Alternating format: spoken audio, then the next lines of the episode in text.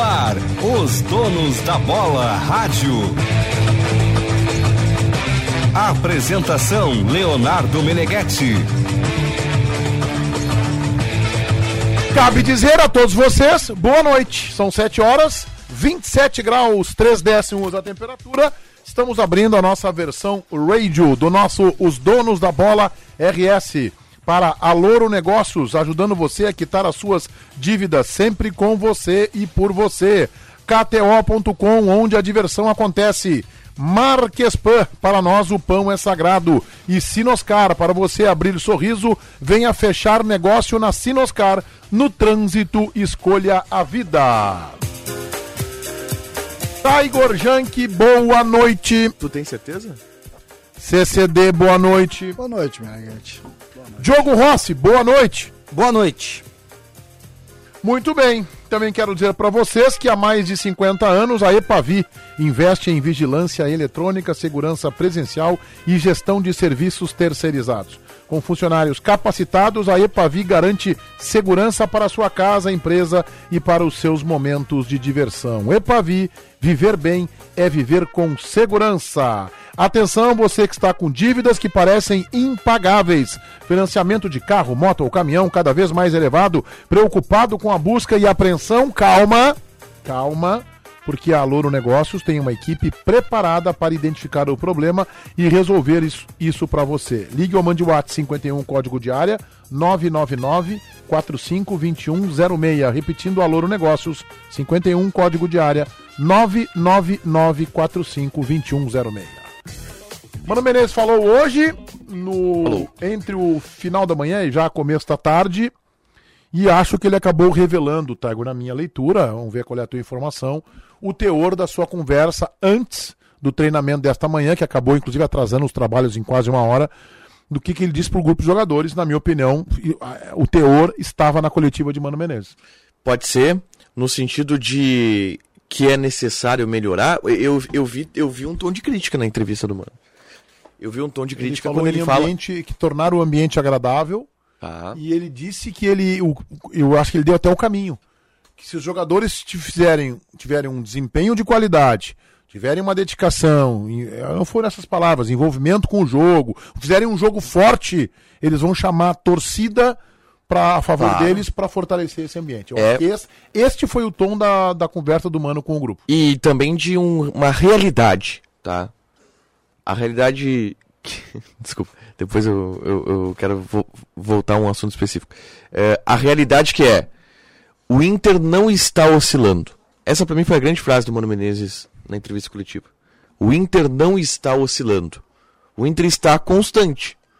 É um Mas constante. Ele disse que o Inter está oscilando. Não, ele disse que o Inter não está oscilando, que o Inter está constante. Um constante ah, abaixo do que o Inter pode apresentar. com a impressão que ele não, não. em determinado momento ele ainda fala, ele refere, ó, não acho que o time esteja oscilando. Eu acho que o time vem sendo regular, mas num regular médio. Foi o médio que nos trouxe até aqui, mas jogando esse médio que estamos jogando regularmente e de maneira constante, a gente não vai ser campeão. É, ele diz que é ele menos. Fala isso somente. Ele diz que é menos do que ele gostaria que o Inter estivesse jogando, né? e não oscila porque ele até dá uma explicação ali que não é bem desta forma, mas é assim, para oscilar o Inter tinha que, tava, tinha que ter jogado bem mais do que ele imaginou em algum momento. Foi César que eu, também acompanhou, César. É, eu acompanhei. Na verdade, eu tenho uma. Eu só queria fazer. Muita gente comentando ali da, aspas, tá? no, no, no, ali na, no, no chat, as pessoas estão comentando da minha roupa. É, teu, eu não gostei do teu paletó. É que, gente, é só, eu passei a tarde num velório vindo do, do, do, enterro, que foi às seis da tarde, por isso é que eu tô de, de, de terno, não é nenhuma... Não, tudo bem, é, ok, no velório usar, mas pode, podia tirar já, porque ah, tá um número tá maior. de roupa, tira depois do banho, né, cara? Mas aí, enfim, isso aí é assim, Não, né? de preferência tira antes tira do banho, antes né? do banho pra não molhar Pra não molhar a roupa. Mas eu tava... Só, só pra colocar aspas do mano, tá, César? É, nem diria que estamos oscilando. Estamos produzindo abaixo, mas estamos sendo constantes. Estamos no regular, e o regular nos trouxe até aqui, mas sabemos que precisamos melhorar. Essa foi a fala do mano. É, eu, eu tenho, uma, eu tenho uma, uma ideia, na verdade não, não, não se teve a pergunta, né? Da, da, do motivo da reunião antes da, da coletiva, né? antes do treinamento. Essa pergunta não se teve. Uh, e aí a gente acaba especulando sobre o sobre pegar a análise dele e jogar a análise dele para dentro da eu não vi nada de diferente no que o mano posicionou tá eu não vi nada de diferente eu só gostaria de saber uh, se o agente motivacional do internacional me pareceu uh, hoje vinculado ao que estão falando do internacional entendeu então o Inter hoje uh, chamou para a imprensa o, o que estão falando e em cima dessa realidade, uh, não sei, eu não sei se é esse o caminho do Inter, entendeu? Eu, eu não consegui compreender o caminho do Inter. Porque o Inter não está jogando pouco porque as pessoas estão falando mal. As pessoas estão falando mal porque o Inter está jogando pouco. Mas foi isso que o Mano falou, não foi? Não. Não, ele disse aqui. Vocês... Nós estamos sendo constantes. Não estamos oscilando. Estamos jogando abaixo do que podemos de mas, maneira regular. Mas deixa claro que as pessoas estão exagerando. Por quê? Porque ele diz que as pessoas estão. Ele fala, numa das falas dele, ele acha que as pessoas estão falando demais. Tá. Ele acha que as pessoas estão. Tu não tem essa ideia, Sim, Ele fala isso, ele fala. Ele fala. Tanto é que a sensação que eu fiquei é que ele esticou a corda. O Filipão fazia muito isso. Meneghetti, que trabalhou diretamente com o Filipão, pode nos contar. Uh, usava o que, que houve, cara? É que vai sair nesse exato momento o resultado do julgamento do caso ah, do e aí o pessoal do jornalismo tá. Ah, quem é o que, que eu, quem é que eu chamo? Daqui a pouco a gente chama, daqui a pouco a gente chama. Quando se organizar lá. E aí. E a relação ela fica muito mais em cima da. Uh, de, uma, de uma tentativa de mobilização através da crítica. O que eu acho pertinente, é tá. é do jogo. Tá, mas, mas, é mas, mas eu achei que o Mano foi muito claro ao dizer que o ambiente hoje ele é de tensão e pressão. Lá dentro. Ele sim, foi claro isso. Sim, isso ele sim. foi claro isso ao dizer. Tem aspas aqui que ele fala isso, tá? Que é.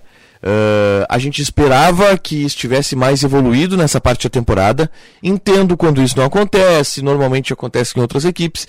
Quem tem a experiência como a gente tem, tem que saber conviver com essa tensão, a pressão em a pressão mais alta, o recuo do rendimento desse ou daquele, estamos trabalhando para dar tranquilidade aos jogadores. Ou seja, ele admite, o ambiente hoje ele é de pressão, o ambiente hoje ele é tenso em função do rendimento que o Inter vem tendo ao longo dos últimos jogos. E isso não é só externo, isso chegou lá dentro. E para mim esse foi o principal tom da entrevista do Mano. Foi uma entrevista onde ele admite Permita, que tá? existe atenção. Sim, Meneghete. É, a juíza Sucilene Engler, né, do caso Bernardo, está neste momento anunciando a sentença do réu Leandro Boldrini. Vamos ouvir. A. Condenado o réu Leandro Boldrini, como em curso nas sanções do artigo 121, parágrafo 2, incisos 1, 2, 3 e 4, e parágrafo 4 segunda parte, todos do Código Penal, coincidência do artigo 1 inciso 1, da Lei 8.072-90. E no artigo 299, caput, do mesmo Estatuto Repressivo. B. Absolvido o réu Leandro Boldrini das sanções previstas no artigo 211, caput, do Código Penal. Passa a dosar a pena.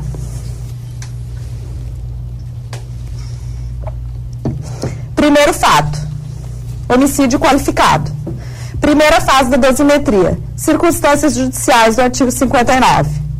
A culpabilidade, identificada como grau de reprovabilidade da conduta, considerando as condições pessoais do imputado e circunstâncias fáticas a envolverem o delito praticado, excedeu ao ordinário. Nessa senda, aponto que os, as peculiaridades do caso concreto evidenciam a necessidade de maior censurabilidade do agente, na medida em que o acusado e a madrasta, a Correl, Corré, Graciele, perpetravam atos de violência psicológica e humilhação contra a vítima, conforme se infere, especialmente nos vídeos extraídos do telefone celular do acusado. Evento 3, processo judicial 95, página 17, 13 a 17. Destaco ainda que o réu, em vez de proteger a vítima, seu filho, o qual estava sob seus cuidados, obrigava-o a pedir desculpas à madrasta se mostrando conivente com as ameaças de morte proferidas por ela em face de Bernardo. Essa conduta do réu é incompatível com a figura paterna, merecendo maior reprovação, na medida em que deveria ter dado maior proteção e atenção ao filho, sobretudo após o suicídio da mãe, o que não fez. Há também de se considerar que, além de pai, o acusado trabalhava na área de saúde, onde impera com mais vigor o princípio da proteção, de proteção ao direito à vida. Assim, tenho que a reprovabilidade dessas condutas é exigida, sendo a culpabilidade do réu mais acentuada, o que justifica um aumento de pena de um ano e seis meses de reclusão. B. Com relação aos antecedentes, verifique que o réu é tecnicamente primário, consoante certidão de antecedentes do evento 3, processo judicial 202, página 20 e 22.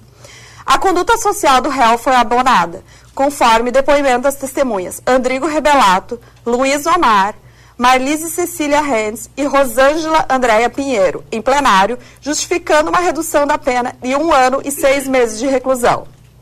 A personalidade apresenta traços dissonantes que devem repercutir no apenamento básico. Com efeito, as circunstâncias específicas que envolveram a prática do crime, ora em exame, demonstram a presença de uma frieza emocional e uma insensibilidade acentuada por parte do réu, o qual, mesmo sabendo o desaparecimento e morte de seu filho Bernardo no dia 4 de 4 de 2014, foi trabalhar normalmente no dia 7 de 4 de 2014, realizando o procedimento cirúrgico no hospital dessa cidade, conforme relatos dos médicos colegas do acusado.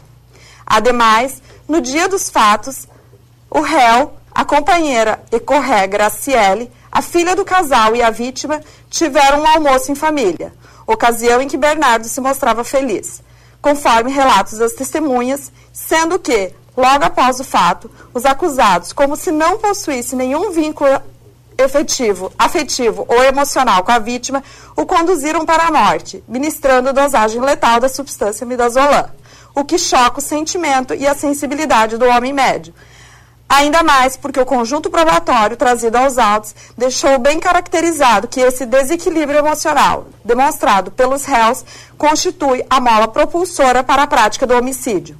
Assim, aumenta a pena em um ano e seis meses de reclusão. Os motivos do crime são, são objetos das qualificadoras, de modo que não podem ser valorados nessa fase.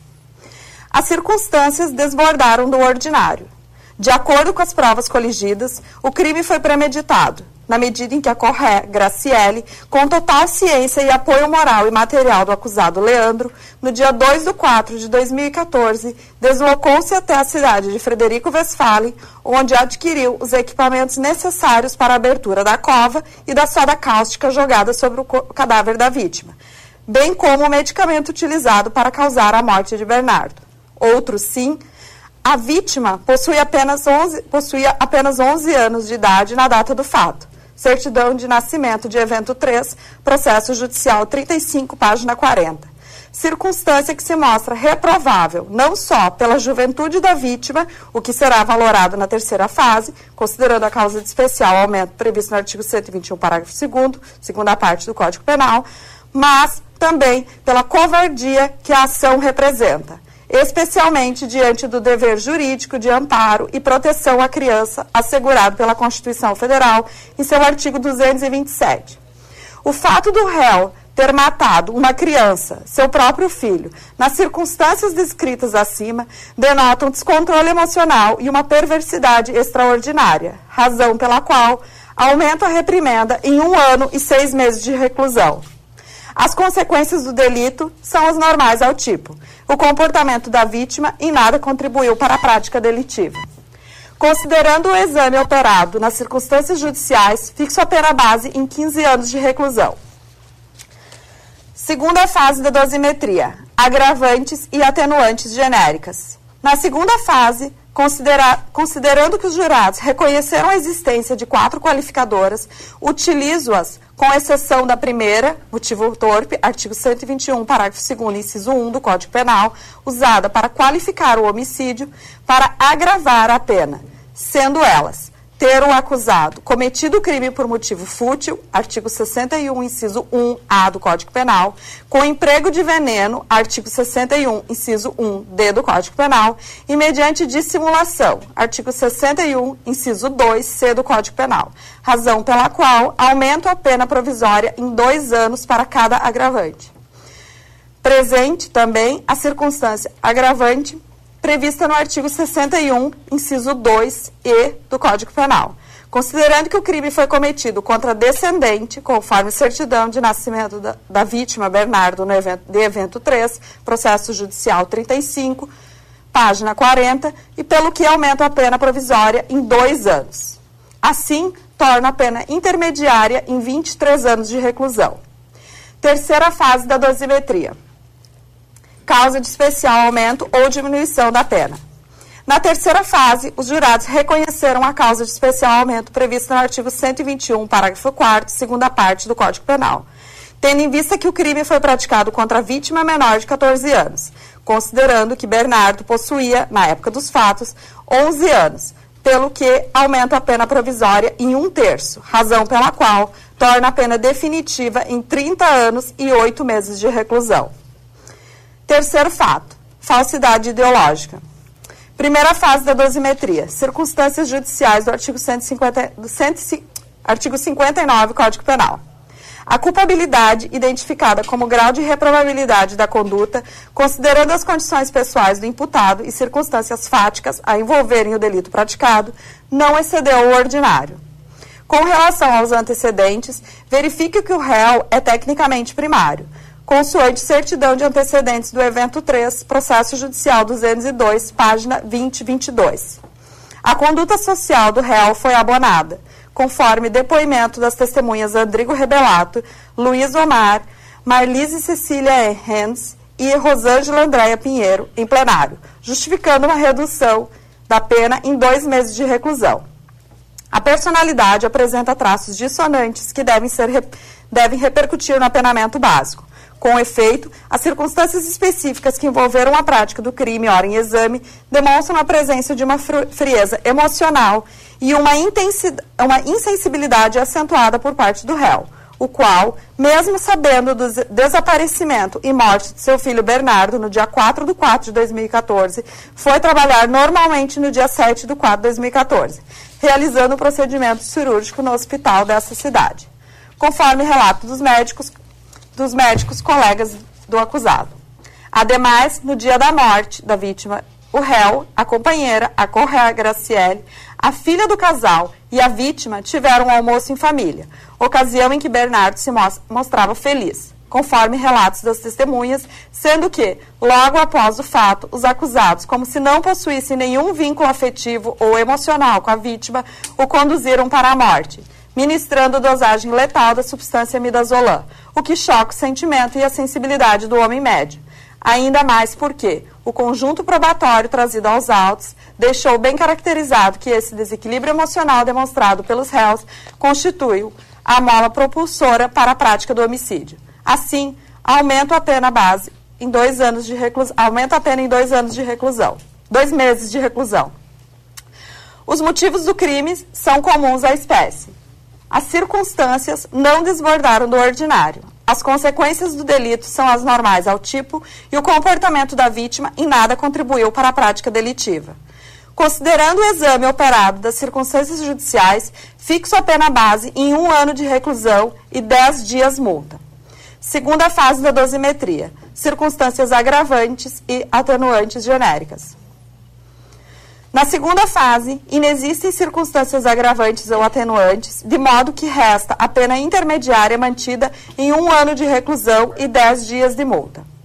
Terceira fase da dosimetria da pena. Causas de especial aumento ou diminuição da pena. Na terceira fase, ausentes casos de especial aumento e diminuição da pena, pelo que torna a pena definitiva em um ano de reclusão e dez dias de multa. Concurso material. Por fim, reconheço configurado o concurso material, artigo 69 do Código Penal, entre os delitos, porque essas condutas criminosas praticadas pelo réu são absolut absolutamente autônomas. Assim, as penas privativas de liberdade aplicadas para os delitos devem ser somadas de, so somadas, de sorte que sua condenação definitiva recai na pena de 31 anos e 8 meses de reclusão e 10 dias multa a razão de um terço do salário mínimo nacional, considerando sua situação econômica. Regime de cumprimento de pena. Fixo o regime inicialmente fechado, nos termos do artigo 33, parágrafo 2A do Código Penal e do parágrafo 1 do artigo 2 da Lei 8.072-90.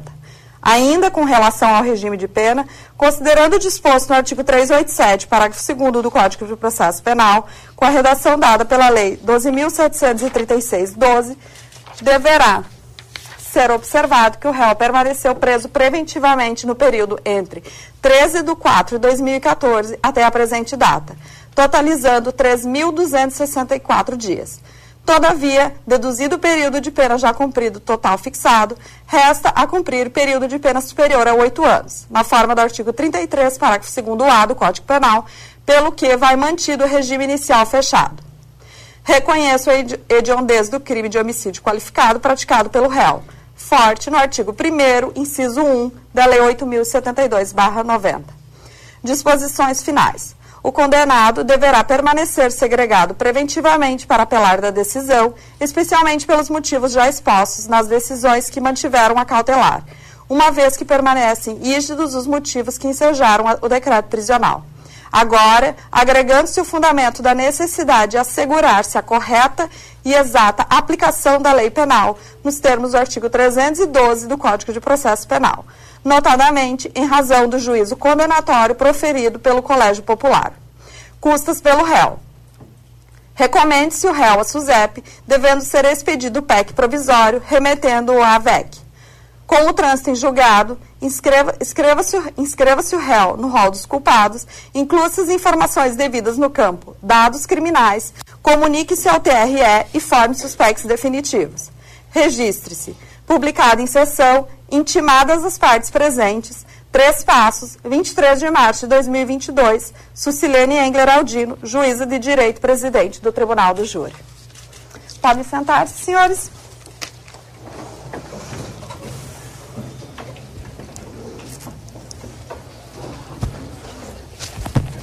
Será que não é melhor o outro? Não?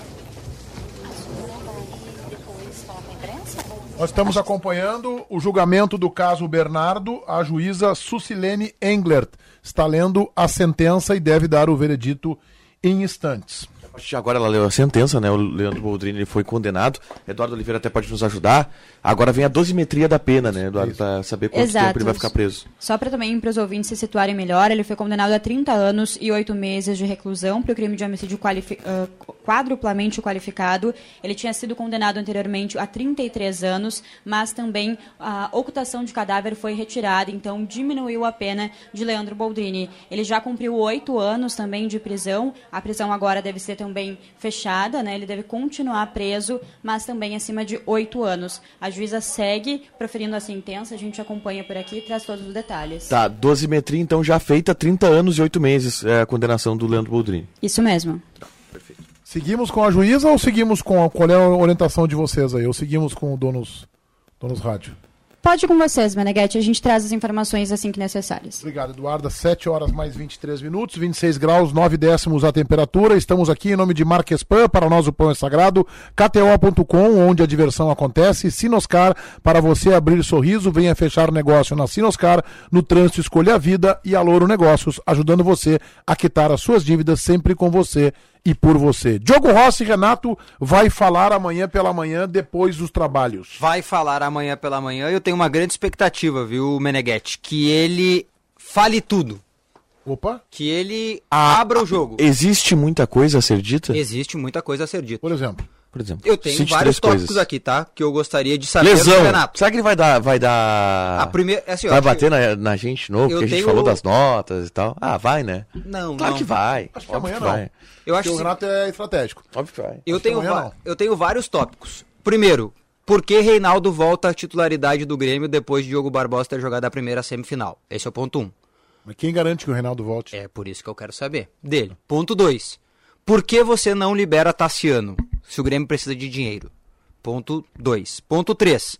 O Grêmio tem três jogadores lesionados. Qual a situação de cada um deles, já que o departamento médico do Grêmio não fala? Quer que eu te dê as respostas do Renato para as tuas perguntas? As respostas do Renato ou as tuas tá, respostas? o Diogo tem mais algum ponto? Ah, eu... Mais alguma questão para o técnico do Grêmio, Diogo Sim, por que Thiago Santos como primeiro volante no jogo contra a equipe do Ipiranga? Com a palavra César Cidade Dias em nome de Renato. A última pergunta ele vai responder. As outras ele vai dizer, olha, esse assunto não é, nós estamos focados na, na decisão de amanhã. Eu acho que não. Ah, eu acho que não. Ninguém conhece o Renato melhor que tu aqui, César, mas eu acho que ele vai resolver, o, Renato... vai responder do jeito dele. Quer ver? Renato... Bota aí a pergunta, vou te dizer. Bota aí. A Repete primeira? É. Tá. Renato, por que o Reinaldo volta à titularidade depois de você ter escolhido o Diogo Barbosa? treinador, eu tenho, eu não tenho 11 jogadores aqui, os dois são bons laterais, treinador, nosso, treinador que no jogo. Você quer o apito? Oh. É, pode, pode lançar. Não, vai falar, não, é o treinador que está ali todo dia, o treinador tem é, experiência, sabe? Sua pergunta, sua pergunta é boa, sua pergunta é boa, mas é, é quem define é o treinador, eu escolho e tal. Qual é a outra? Sobre as lesões, Renato, você pode adiantar pra gente a situação, não, já que o DM não, não falar, fala? Isso aí é uma questão do departamento médico, decidiram fazer uma nota, ok, os jogadores estão aí, a gente está tá vendo, se alguém, quem tiver condição de jogar, vai jogar. Tassiano, por que você não libera? Você é um jogador importante pro grupo. Se for conversar com a diretoria, fala com eles todos os dias. Aqui nós estamos. Vocês têm que entender que aqui nós estamos todos no mesmo barco, estamos todos juntos, remando pro mesmo lado. Conversei com a diretoria e todo mundo achou melhor Tassiano ficar aqui. Pelo menos por enquanto. Ali na frente a gente conversa. Thiago Santos é a melhor opção que você tem? Olha, o Thiago tem essa questão aí com o torcedor, a gente entende. O Grêmio tem um passado muito pesado, muito duro. Uh, o Thiago é jogador do grupo. E eu não concordo com vocês, a imprensa. Eu vejo muita gente falando bobagem, dizendo que o Thiago Santos compromete, que não foi bem no Grenal. O Thiago foi importante na nossa vitória do Grenal. É... E se tiver bem, se for a minha opção, vai jogar o Thiago Santos. O torcedor tem que entender que é jogador do Grêmio. E sendo jogador do Grêmio, tem condições de jogar. Senão não estava aqui nesse elenco. Para fechar, comigo todos jogam. Para fechar, Renato, da minha parte, são seis desfalques. O seu elenco é suficiente para 2023?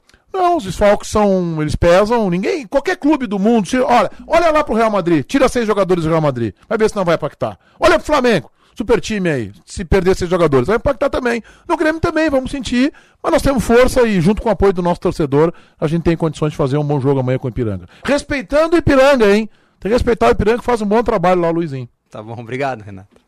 É isso amanhã? Maravilhoso. Achei maravilhoso. Não precisa, é, linha, né? é já liga pro Grêmio lá. Tu, tu que tá com um bom relacionamento lá no Grêmio, tá, Gojang? Liga, liga pro Grêmio lá e manda não ter a coletiva. Não, Tem mais algum recado que eu tenho que Temos mandar falar? do Meneghetti pra responder. Tem mais algum recado que eu, que ah, eu posso mandar sabe, falar? Tu sabe o que eu, que eu faria, né? Meneghetti, eu te ligo, tá? Tá Aí tu me atende. Não tem me ligado muito tá. É, tu acha? Não tem. Não, tu acha? Esse tempo tu ficou comigo três tá, horas e meia, um dia de tarde. Meu tá? Deus. Tá? Aí. Juro por Deus. Aí, tava é, na estrada Não, foi, foi espetacular, cara. Eu precisava contar uma história pro Meneghetti na estrada. Isso aí vale a pena. Vale, vale a gaveta do JB aqui. Eu precisava contar uma história importante. Você saudade do JB, César? Eu passou. sinto, eu adoro ele. Já passou também. E aí o. E aí eu adoro o JB. Eu adoro todos vocês, na verdade. Aí o. O Meneghetti, tá, tá bom. Meneghetti, se caiu, eu te ligo de volta. Caiu 89 cara, vezes. Caiu 90 vezes. Tu não tá entendendo, cara. Foi naquela serra indo lá pra, pra Erechim. Cara, caiu não, sempre que é 20 vezes caiu. 20 vezes 20 caiu. Vezes caiu. 20 ah, vezes. Demorou 3 horas a ligação. Cara, uma coisa maluca. Chegou uma hora que ele disse, cara, quem sabe a gente liga quando tu parar. Não, ele abasteceu conversando com Tá, e tu tava onde? Em casa. Casa. Só que ele, Aí tu bota no vavá, não vai ficar assim. Não, mas ele tava. Não, mas o Meneghetti tava. Tava. Tava. Tava acamado. Acamado, ah, cara. é verdade. Então era, era, era eu, eu sentado num, num, carro por sete horas e ele, acamado. Ele CC, conversou com o cara. Bota aí dois quilos de gasolina. e falando com ele. O vem com esse negócio de poucas posses dele, é. né? Vem lá, papá. Cara, e foi. Onde é que tá agora? Onde é que é isso aqui? Soledade. Soledade. Bah, Meneghetti, agora eu passei por um acidente aqui, não sei o quê. Foi me relatando a viagem. Eu, eu vi o cara, morreu. Eu fui até ele. O cara morreu, cara. Eu fui até Erechim e voltei com o César. Isso. Mas olha só, mas é e aí o Tiger ligou, voltando à história, o Tiger liga então para uma pessoa, né? Da sua, manda mensagem. Da, manda mensagem. Isso. E essa pessoa diz: Olha, eu vou ver o teu caso e te respondo, me dá um minuto. Não, não, não, ela falou assim, tu, não, não, não foi assim. Foi. Então conta tu. Posso? Tu, tu pode falar agora comigo? Falei, posso? Me liga? E ela, te ligo, me dá um minuto. Te ligo, me dá um minuto. Ontem? Às 13h20 de ontem. Às 13h20. aí, uma e meia da manhã eu tava. Essa pessoa, o tempo pra ela é, é um pouco diferente. Aí, aí o Tiger, na uma e meia da manhã, tá falando comigo. E eu disse, cara, não tem problema, ele tava muito preocupado porque ele não conseguia dormir. Porque ele tava esperando o telefonema. Claro, óbvio, né? Daí ele. ele falou, não, espera mais um pouquinho que ela. Ah, daí eu disse, cara, tu vai até as quatro da manhã.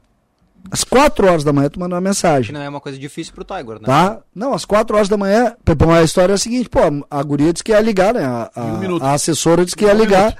em um minuto. Já tinha passado, né? Isso era às 3 da tarde, já tinha passado lá perto de 10 horas. Aí eu disse, tá, agora, espera já. até às 4 horas da tarde. Quando der, 4 horas da manhã. 4 horas da manhã. 4 da manhã. Quando der, quando der 12 horas, em relação à ah, tarde. Sim, entendi. Tá? E manda a seguinte mensagem. Oi, Estou um pouco cansado. Tu vai me ligar ainda? Posso dormir? Posso dormir ou não? Lindo. Às quatro da manhã. E aí o Tiger disse, ah, tu acha? Claro. Tu tá esperando, tu é um cara educado, né, cara? Isso. Um minuto, só que o minuto dela tem é, dois anos, né? Então eu acho que a relação está um pouco estremecida. Quero mandar um beijo para nossa ouvinte Dani, que agora há pouco ligou aqui, que está sempre na escuta do nosso programa. Muito obrigado, Dani, por todo o carinho que você tem com a equipe da Band com os donos da bola. Um horário também, né, menino? É, domingo Trilegal, sempre recheado de ganhadores. E a casa Trilegal que você pode ganhar esta semana também vem recheada com o Renault Quid na garagem e mais um caminhão cheinho de prêmios. E além da casa recheada, o Trilegal tem mais outra casa e mais um Fiat Mobi. Garanta o seu Trilegal hoje mesmo, você ajuda a pai e faz sua vida muito mais trilegal. Para você abrir sorriso, venha fechar negócio na Sinoscar. Seu carro novo em suaves prestações. No trânsito, escolha a vida. Quantos ingressos já temos vendidos aí? No... Vocês sabem? O Inter espera 35 mil torcedores. O Grêmio espera mais de 40, né, Diogo? Isso, mais de 40. Tem diversos setores esgotados da arena, né? Sabe que hoje um amigo meu que faz check-in, sócio do Internacional, faz check-in, ele não conseguiu comprar. Ó. Ele não conseguiu não, comprar. Não, mas tem vários setores já esgotados ele... na arena. Me mandou agora até. Não, mas é no Beira Rio. Gustavo mandou. Ah, no Beira Rio? Isso. Ele não, ele é sócio do, do, do Internacional. Internacional. E ele me ligou, já vou te dizer aqui, ó. Uh, deu lotado. E aí até brincou, acho que o problema do futebol hoje é a grana. É, o... Esgotou os ingressos para uma semi do Galchão. O Inter, é. o Inter que tá comemorando agora seu aniversário, né? Tem uma festa hoje. Hoje Vai vou... na festa? Eu vou, eu vou. É do lado de, da minha casa, né? Vai ouvir sem ir. Eu vou ouvir sem ir. Lá? Show do Alexandre Pires no baile do Nego Velho. Pô, bom show. Gosta de Alexandre Pires? Ah, cara, já gostei, cara. Já... Mas não tenho hábito, eu nunca que comprei. Que eu, o que, que eu vou fazer com essa tal liberdade? É. Que estou na não, solidão é, é pensando em. É bom. Tá, mas é o show dele comemorando o aniversário do Inter. Comemorando o aniversário do Inter no estádio Beira Rio. Vai ser atrás do gol do Gigantinho, só que o palco ele é virado para arquibancada, não para o resto do campo. Então fica uma espécie de uma concha acústica. Bem legal no Beira Rio. Ah, legal isso. E ontem tava passando o som, os gatos já ficaram espiados ali. Uhum. O chicletinho tá doente, inclusive, tá com uma infecção urinária. Chicletinho? Tá. E o, e o, e o Tcheco? Ah, o Tcheco tá tocando os aralhos. É. O... Vocês viram que saiu a arbitragem? Sim, Rafael Douglas Klein. Schweinberger do Grêmio, que e é o Douglas Mr. Mundo, né? Que é o quê? Mr. Mundo, né? Por que Mr. Ele Mundo? concorreu ao Mr. Mundo. Ah, sabe que é o Sabe o que, que é o Mr. Mundo, né? Deve ser um concurso de beleza. Isso, concurso de beleza masculina. Tá, ele é um bom tá competidor, tá ou Diogo? Cara, pra época que foi quando ele concorreu, que foi 2013, 14, se não me falha a memória, pelas imagens da época, melhor do que hoje.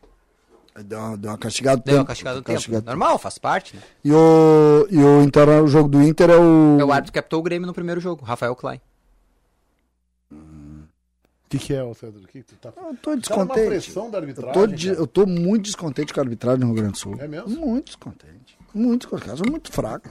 Cara, eu sou, eu tenho agora como, como base da minha atividade jornalística defender árbitro. Eu acho que os árbitros são talvez os profissionais mais injustiçados que a gente tenha. Porque os caras são trabalhadores. E... Pega umas causas difíceis, né? Tu gosta de, gosta de abraçar encrenca. Não, cara, né? é que vamos lá. Sabe qual é o grande. Os árbitros são trabalhadores. Eles erram, eles erram. Mas vamos lá. O jogador erra. O jogador... E quando o jogador erra. É criticado. É criticado, então... mas tem uma galera para defender, porque quando ele acerta, ele vira ídolo. Mas tu quer a torcida do árbitro. Exato. O árbitro, ele... cara, o árbitro, ele é igual o repórter setorista, Meneghetti. Ele não tem ninguém do ah, lado tem um dele. corporativismo, então, teu aí. Ele tem. É tem um tem. corporativismo. Sabe por quê, Meneghetti? O repórter setorista não tem ninguém do lado dele. Porque o repórter setorista. Gostei desse papo. O repórter setorista, tá? É solitário. Ele muitas vezes dá informações que são indesejadas. E a torcida não gosta dele. E o repórter setorista, ele não trabalha para agradar o time. Nenhum. Nem o Grêmio, nem o Inter. Ele trabalha pela notícia, pela verdade. Legal. E quando ele tem isso, ele não tem uma massa de torcida do lado dele. O repórter setorista não vai virar ídolo. Porque ele. Que bom, né? Exato. E eu tô nisso, tá? Não vou virar ídolo. Porque eu não vou defender a causa do Inter nunca. Por que, que tu acha que as outras e não vou defender do, comunicação. Não, não as outras categorias outras, da comunicação. As, categorias, outro, as outras funções, melhor dizendo. Porque eu acho que, por exemplo, o narrador tu não é um cara. O comentarista que... é um cara sozinho também? Um, Sabe o que eu acho? Menos, eu porque o, o, comentarista ele pode elogiar. Tu não, César, tu é um cara que. Uh, do lado da torcida do Grêmio, muita gente vibra contigo. Eu vou te dar uma fala. E o, e o árbitro, o árbitro, ele também, e, e, é isso que eu mais respeito na arbitragem, é estar em uma posição onde ele não é de massa nenhuma. Ele não atende ao interesse ele. de uma massa. Ninguém te, defende ele. Eu vou te dar uma, uma frase de um jornalista colombiano, assassinado já, inclusive, em 1990 entre 90 e 93, 94, o, ele era proprietário do jornal El Espectador. Ele era o dono, o proprietário e era o diretor de redação. Guillermo Cano. Ele foi assassinado pelo, pelos sicários de Pablo Escobar. Jornalista tem que perguntar não o que o entrevistado fala, mas sim o que cala. Isso. Eu acho que essa, essa frase, para mim, na minha opinião, claro. ela equivale a um semestre de jornalismo na faculdade. Claro. Uma frase, ela é emblemática. E, a, e aí, Meneghetti, é. E a... esse, é o, esse, é o, teu papel como setorista do Diogo Isso, Rossi. isso. E, cara, a arbitragem, todo mundo reclama do árbitro. O torcedor do Grêmio reclama do árbitro. O torcedor do Inter reclama do árbitro. E tu sabe pra quem o árbitro trabalha? Pra ele. Pro futebol. E a gente tem que começar a respeitar isso. Acho, vou, vou ponderar. Eu acho que é uma, que é, um belíssimo a... raciocínio. E aí, e tu sabe por quê, César? Acho um belíssimo Porque quando entra um babaca de um dirigente de um clube para agredir um árbitro. Ah, isso, isso eu jamais vou respaldar, tá? E tem gente que passa pano. Não, isso... Porque esses árbitros aí. Eu não. Tu, e tu sabe qual é a diferença? Vamos lá. O dirigente invade o campo, um idiota, um babaca, como o presidente do, do clube.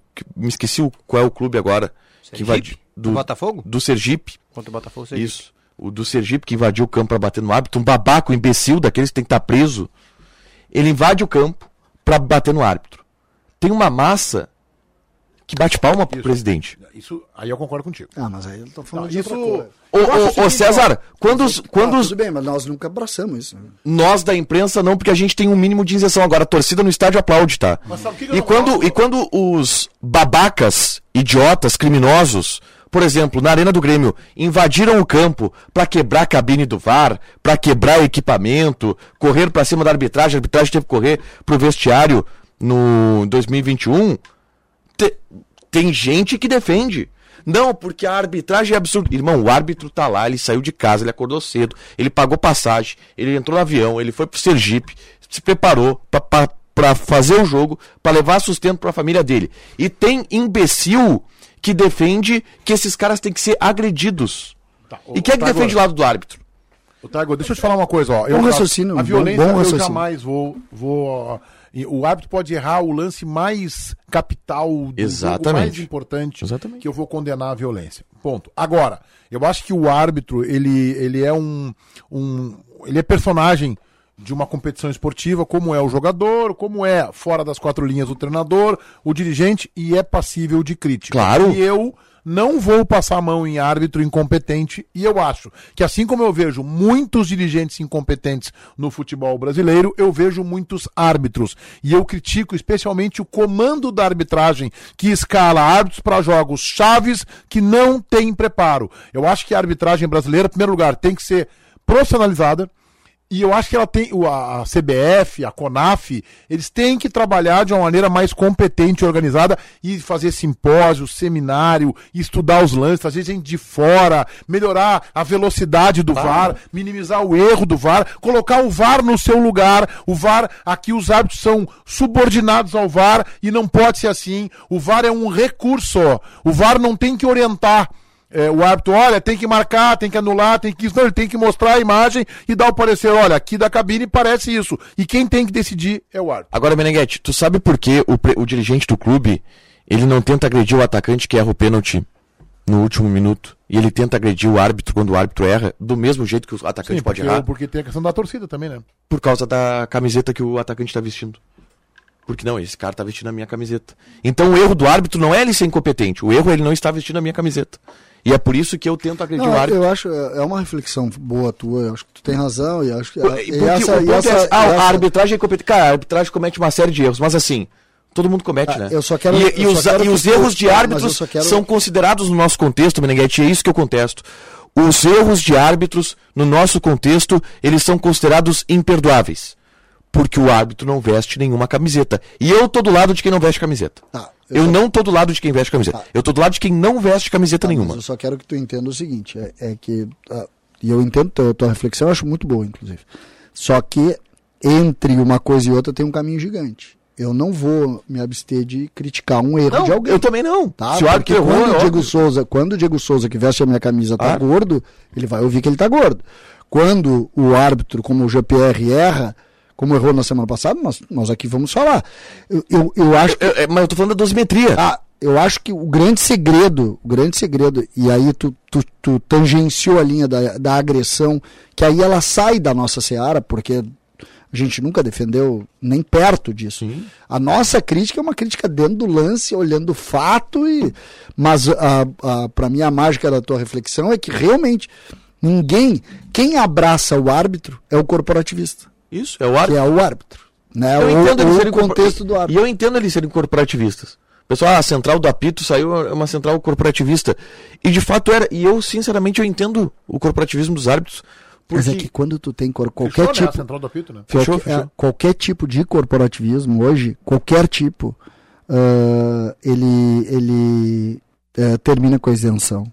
Também então, acho, é claro. Aí, só, que, uh, só que o corporativismo é, é o bandeira. Só é a bandeira que É a tá bandeira do time. É o ar, é a arbitragem tentando ter para si alguma bandeira, nem que seja a bandeira da arbitragem. Rossi, e nós fizemos isso. isso. A quero, bandeira do jornalismo. Quero te ouvir, Diogo Eu queria dar três notícias do Grêmio, se fosse possível. Então tu vai dar as notícias em nome de Alouro Negócios, ajudando você a quitar as suas dívidas, sempre com você e por você. Também em nome de Sinoscar, para você abrir sorriso, venha fechar negócio na Sinoscar, no trânsito Escolha a Vida, KTO.com, onde a diversão acontece e Marquespan, para nós, o pão é sagrado. Diogo Rossi. A primeira foi o nosso Caliel Dornelles aí que apurou, estou trazendo aqui, porque eu já trouxe antes aqui no, no Atualidades, mas trago para o ouvinte também do Donos Rádio. O Goiás tentou levar o Gabriel Silva, o Grêmio pediu um milhão de reais pelo empréstimo e o Goiás disse, bah, por esse valor não tem como. Mas o que, que eles queriam pagar? Só o salário de jogador isso, ser baixo? Isso, ah, tá. exatamente. Tá. Aí o Grêmio disse, não, tem que pagar um milhão de reais para levar pelo empréstimo, o negócio congelou. O Ferreira, o Vasco de fato fez uma proposta de 2 milhões de euros. Pelo... Pela parte do Grêmio, né? É, mas o Grêmio disse não, não. Sim, mas é pela, pelos 35. Pelos né? 35%. Tá. O Grêmio disse não, tem que ser mais. Tem que ser mais. O Grêmio disse assim, ó, se alguém chegar aqui com 6 milhões de euros, a gente conversa. 6 pela parte do Grêmio? É, não, não seria só pelos 35, mas tem que partir de 6. Por tudo, porque o Grêmio tem 35, o Pablo tem 45 e o Dourados tem 20. Fechou, né? Teve 35, 45, 20, exatamente. Aí o Grêmio disse: não, não, 2 milhões de euros não tem como. Não tem como a gente conversar. Não, vamos liberar um jogador que é titular, que não é titular, mas que é importante no nosso elenco. 2 milhões de euros não tem negócio. Tá? Terceira questão que envolve jogadores. Thiago Galhardo, que é o nome que foi falado aí. Centroavante? Ah, estão de brincadeira. Calma. Que, calma, eu não vou calmar, não, Fala rápido. Não, não. Pelo amor de Deus. Rápido. O que, que acontece? O Thiago Galhardo tá com um contrato para findar lá no, no Fortaleza. E aí ele começou a ser disparado no mercado. Para lá e para cá. Oferecido. Exatamente. Pelo que eu sei, é uma tentativa de renovar o contrato lá no Fortaleza. Só que tem uma pessoa dentro do Grêmio que gosta muito do Thiago Galhardo. Quem é? Alberto Guerra. Ah, mas tá de brincadeira. Sim, o Alberto assim? Guerra tá de brincadeira? É, mas que isso, cara? E... Mas eu sei que a comissão técnica não gosta do Thiago Galhardo. Não é do Thiago, é do perfil todo, assim, entendeu? É do estilo, jogador do campo, fora e tal, é o todo. Mas se pode haver um convencimento. Tu acha não, que tem chance do Galhardo jogar no Grêmio? Eu já achei que Vocês tinha. Estão brincando eu comigo. Eu já achei cara. que tinha menos, tá? Eu tô desculpa, com essa informação. Desculpa, César. O Thiago Galhardo pro... joga muito mais que o Diego Souza. Eu falei pro Tiger aqui. Não, mas o Diego só parou, né? Eu não, falei pro. Não, o Diego só... Souza não tá relacionado agora pro jogo domingo? A gente vai debater sei, esse assunto tá. em seguida. Eu acho que o, o, o, Diogo Rossi, no final do programa, sacudiu aqui com, com esse monte de informação. Antes, eu vou pedir a gentileza que a Eduardo Oliveira nos faça um resumo do julgamento no caso é, o menino Bernardo, por favor. Vamos lá. Leandro Boldrini, então, foi condenado a 31 anos e 8 meses de prisão em regime fechado pela morte do filho Bernardo. Os sete jurado, jurados consideraram o réu culpado pelo crime de homicídio qualificado quádruplamente qualificado e também falsidade ideológica. A pena é menor do que a proferida em 2019, quando o acusado de matar o filho foi condenado a mais de 33 anos de prisão. Nesse júri, o médico foi absolvido do crime de ocultação de cadáver. Ele foi preso lá em 2014 e já cumpriu oito anos e 11 meses de prisão em regime fechado. Os demais réus, julgados em 2019, não entraram num, num novo julgamento. A madrasta de Bernardo, Graciele Gulini, e os irmãos Edelvânia e Evandro Viaganovics foram condenados a penas que variaram de nove anos a seis meses e 34 anos e sete meses de prisão. O caso, relembrando um pouquinho, aconteceu lá em 2014, na cidade de Três Passos, que fica no norte aqui do estado, e o menino de 11 anos desapareceu no dia 4 de abril. O pai chegou a pedir ajuda da mídia, das rádios do local para encontrar o menino e dez dias depois, o corpo de Bernardo foi encontrado em uma cova rasa na cidade vizinha de Frederico Westphalen. Conforme a perícia, a causa da morte foi uma superdosagem de medicamentos. Isso lá em 2014. Então, retomando o caso e fechando, foram 31 anos e 8 meses de prisão em regime fechado a pena de Leandro Boldrini. Obrigado, Eduardo Oliveira. Thiago Galhardo não tem nenhuma serventia para o Grêmio, César? Não. Ah, eu tem, vou dar a minha opinião, tem, tem. que é bem parecida com a do Tiger. Ótimo reserva para o Luiz Soares. Ótimo reserva para o Luiz Soares. Mas ele é um Tô botando no recalcado da bola para o Diogo Rossi. Tá, Os não, dois, tudo cara. bem, tudo bem. O Diogo trouxe informação, né? É, é um bom programa, né? Deixa eu só fazer um complemento. Eu falei também com um, uma pessoa importante do Grêmio que me disse o seguinte: até o dia que o Grêmio disputar o Campeonato Gaúcho, ninguém sai. Depois disso, e por que, que é até o dia que o Grêmio disputar Diego o campeonato? Souza. Pode ser sábado, né? Ninguém sai. Depois disso, aí pode começar a sair. Tassiano, Ferreira, uma... Gabriel Silva, Diego Souza, outros jogadores eu também. Eu tenho uma entendeu? pergunta, tá? Eu tenho uma pergunta para fazer e aí é, é uma pergunta de um cara que está desinformado. Uh, eu não tenho vergonha nenhuma de dizer quando eu não tenho. A melhor coisa é tu dizer que não lembra, ou que tu não sabe. Uhum. E eu. A, a data limite para janela que falam é Mudou. é 4 de abril. Mudou, eu sei, não, eu sei, ah, tá. 4 de abril. Isso. O que que ela determina? Para que dia ela foi e o que que ela determina agora? Tá, ela... Tu não pode, como no ano passado, fazer nenhum tipo de transferência interna após janela. Ou é como nos velhos tempos que internamente tu pode fazer? Não. Isso é a minha desinformação. Aquela história dos sete jogos não existe mais, tá? É só eu janela. Sei, só as janelas. Isso. Então, mas tem uma regra. Tem no Campeonato Brasileiro. Não, no, do Brasileirão tem a tem regra de sete jogos. Sim, acima de sete jogos tu não pode, pode mas fora da janela tu não pode também. Tá, é, eu é sei. Dentro da janela. Por que, que eu tô fazendo essa pergunta? Porque ela não tem nenhuma lógica em terminar no dia 4 de abril, concorda? Não, por isso até que foi essa. E aí os caras olharam, pô, não dá. Que dia foi? Que dia que foi? Que dia que foi a. a... O precedente? É, não, a nova data. Não, não tem. A tendência é que ah, vá então para 20 mudou. de abril. Tá, mas não mudou então. Não, é que assim, ó, que já mudou. Só que não tem uma data final ainda, eles não estipularam qual é a data final. Por que, que acontece? Que vocês estão entendendo o tamanho. É que o precedente é muito bom, né? Não, mas Graças ao dizer, Água Santa, né? O que vocês estão. Vocês não estão entendendo o tamanho da revolução que vai dar no mercado brasileiro sim, sim, sim. após os regionais. Te dá conta disso, Meneghete? Ah, vai, claro que vai. Acaba, porque o que que, o que, é que, que acontece? Na Europa tá tudo fechado, certo? Tá Isso. Tá tudo fechado. Vai acabar o regional, e tu vai olhar pro lado e dizer o seguinte, cara, o que que eu faço? Eu tenho sete que eu tô me livrando aqui, eu preciso contratar sete. Cara, vai ser uma loucura. Não, mas tem uns, tem uns gatilhozinhos assim que eu acho que talvez até eu não tenha conseguido explicar direito ou quem tentou. O que que acontece? O Meneghetti é o Vasco. Ele não tá em nenhuma final. Pai, isso aí é uma grande tá? frase, hein? O não. Meneghetti ao Vasco é uma grande frase. Aí o que acontece? É eu não, não, não. Essa eu tô tentando explicar. Frase. Eu, eu entendi a explicação, mas usa o meu exemplo. Tá, o César é o Vasco. Isso, o Vasco. César é o Vasco. Isso, Ele não eu... tá em nenhuma final. É. Ele quer o Ferreira do Grêmio que está em Sim. uma decisão. Sim. Então o César que tá fora pode tirar do time que tá em decisão. Mas do time que não tá em, decis... em decisão. Por exemplo, assim, ó. O Juventude é um time que não tá em decisão. Tá? tá? E o centroavante do Juventude é o Rodrigo Rodrigues. E o Juventude contratou metade do time do Água Santa, por exemplo, que é o grande exemplo. Tá, não, mas é que. Mas já tá deixa contratado. eu terminar de explicar. O Vasco não pode tirar um cara do Juventude. Porque o Vasco não tá em decisão. O Juventude não tá em decisão. Tu só pode contratar caras dos times que estão em decisões. Não, mas agora ficou mais confuso, desculpa, Diogo. Ficou confuso. É quem tá jogando até a final que pode perder atletas. Entendeu? Por Sim, exemplo, se porque, aí, porque aí é o seguinte, o ó. Pode... Se eu quiser, se eu quiser tirar do Juventude, eu tenho que contratar até o dia 4 Exatamente. de tá, Isso. É que, por que isso? Para tu proteger para os jogadores. Não, faz o negócio depois da janela, depois da final. Eu entendi. Eu entendi a jogada. Só que então É que os caras do tá Água um pouquinho Santa, diferente. É que os caras do Água Santa, por exemplo, seriam oito que não disputariam a final do Campeonato Paulista. Acabou. Aí acabou. Porque eles teriam que ir para os outros clubes. Três deles estão indo para o Juventude, por exemplo. Entendeu? Não, eu entendi a lógica, tá, e tá certo. Só que, o, então, segue valendo dia 4. Isso, para os Tu não tem como fazer uma, uma simples comunicação? É, precisa mudar a data da janela? Não, é que, é, é que assim, ó, o, a CBF não vai mudar a data da janela. Ela abriu um precedente. Para os times que Exatamente. estiverem nas decisões. Exatamente, é um precedente. Então, vai, talvez mude pouco.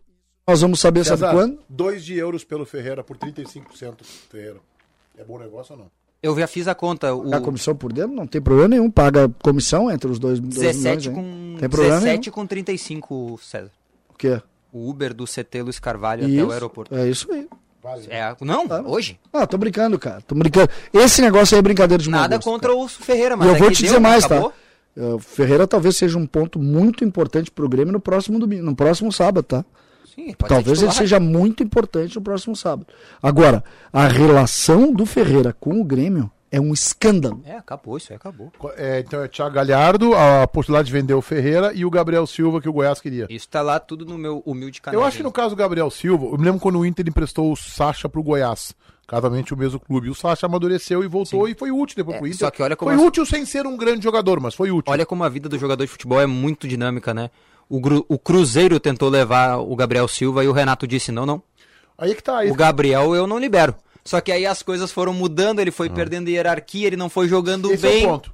Se Agora eu sou o dirigente do Grêmio, eu chamo o Renato assim, Renato, qual é o aproveitamento que tu vais dar ao Gabriel Silva? Pelo que ele eu sei hoje, complemento do grupo, eu tenho uma proposta aqui para emprestar mais do que o dinheiro que entra para fazer ele rodar, para fazer ele jogar. É. Acho que o ideal não seria o Goiás, o Cruzeiro seria uma boa porta para ele. Que era a proposta é. anterior, né? E aí o Grêmio recusou porque o Renato queria que ele ficasse para ah, ganhar grupo. Daqui a pouco esse negócio pode ser retomado, né? É. Pro Goiás eles pediram um milhão de reais. Pelo empréstimo. Agora, me surpreende muito, e até vou dizer com ar de decepção, que Tiger Junk e Diogo Rossi achem que Thiago Galhardo é uma boa solução. É que nós temos que falar tecnicamente do Isso. jogador. Não, é bom jogador. Só dentro da bola. Só tô falando tecnicamente. É, que a última vez que ele jogou aqui. Jogador. É, foi artilheiro do Inter no, quando ele jogou aqui só, né? E o Inter não ganhou nada com ele. É, que ele não joga sozinho, né? O Guerreiro foi artilheiro da Copa do Brasil. Ah, tá bom, então manda isso aí. Então não ganhou nada com ele, não ganhou nada com o Edenilson, não, não ganhou nada com o Dourado. Não nada com o Guerreiro. Eu tenho, eu, eu tenho outra. Tá, mas eu posso te dizer, eu posso te dizer, eu tenho uma diferente da de vocês. Eu não estou falando disso. Não é não ganhar.